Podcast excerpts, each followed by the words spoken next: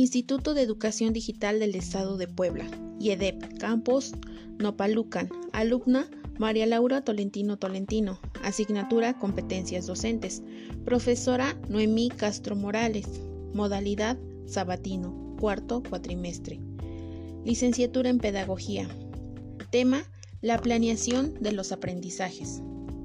La planeación del proceso de aprendizaje, sin duda, determina la directriz y el curso que debe seguir un docente para lograr transformar los saberes de los alumnos, tanto en un conocimiento como en habilidades, valores y actitudes. La planeación de aprendizaje es un elemento fundamental de la actividad docente que debe considerarse como partes interactuantes de un solo proceso. En ella se refleja la capacidad e intencionalidad del profesor para seleccionar, adecuar, crear y administrar acciones de enseñanza, cuyo fin es que los alumnos alcancen los propósitos formativos previstos en el proyecto curricular de su nivel educativo. De manera específica, la planeación didáctica constituye una actividad previsora en la que el docente expresa su dominio y perspectiva respecto al currículo.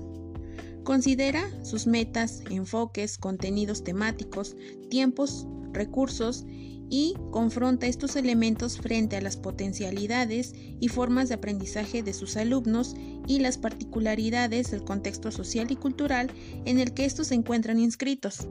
Se puede afirmar, en consecuencia, que la planeación es una actividad deductiva que parte de su plano más amplio de las prescripciones curriculares y de las orientaciones pedagógicas de un modelo educativo y se materializa en una propuesta concreta en la que el profesor imprime su postura personal y profesional para propiciar experiencias de aprendizajes más significativas para sus alumnos.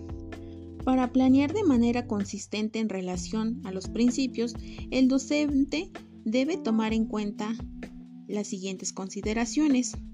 Poner al alumno en el centro, generar ambientes de aprendizajes cálidos y seguros, diseñar experiencias de aprendizajes, dar mayor importancia a la calidad que a la cantidad de aprendizajes, la situación del grupo, dónde está cada alumno, a dónde deben llegar todos, la importancia de que los alumnos resuelvan problemas, diversificar las estrategias didácticas, la relación con los contenidos de otras asignaturas, su papel como mediador, los saberes previos y los intereses de los estudiantes, la diversidad de su aula, modelar con el ejemplo.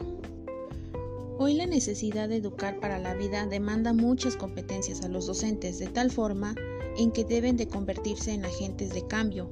En este sentido, es necesario que los maestros se preparen, se actualicen.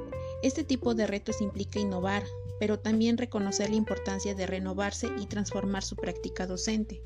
Algunas de las dificultades con que frecuencia nos encontramos los docentes a la hora de planear sería, por ejemplo, la falta de tiempo, pereza, desconocimiento de la metodología, improvisaciones, apatía, desinterés, etc., mismas que deben ser abatidas para tener una labor exitosa en rendir frutos a nuestros alumnos. Gracias.